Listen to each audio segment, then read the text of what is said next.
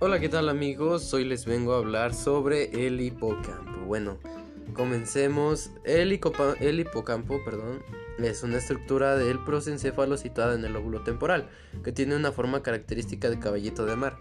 Como saben, pues un caballito de mar pues es una especie del mar, ¿no?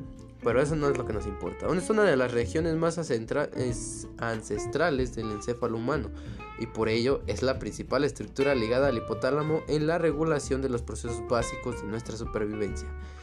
Es más, el hipocampo es tan importante que sin él no podríamos tener una identidad, puesto que es un área esencial para el buen funcionamiento de nuestra memoria, en concreto de la memoria remota, que es la que nos proporciona el recuerdo de todo aquello que se ha sucedido en el pasado.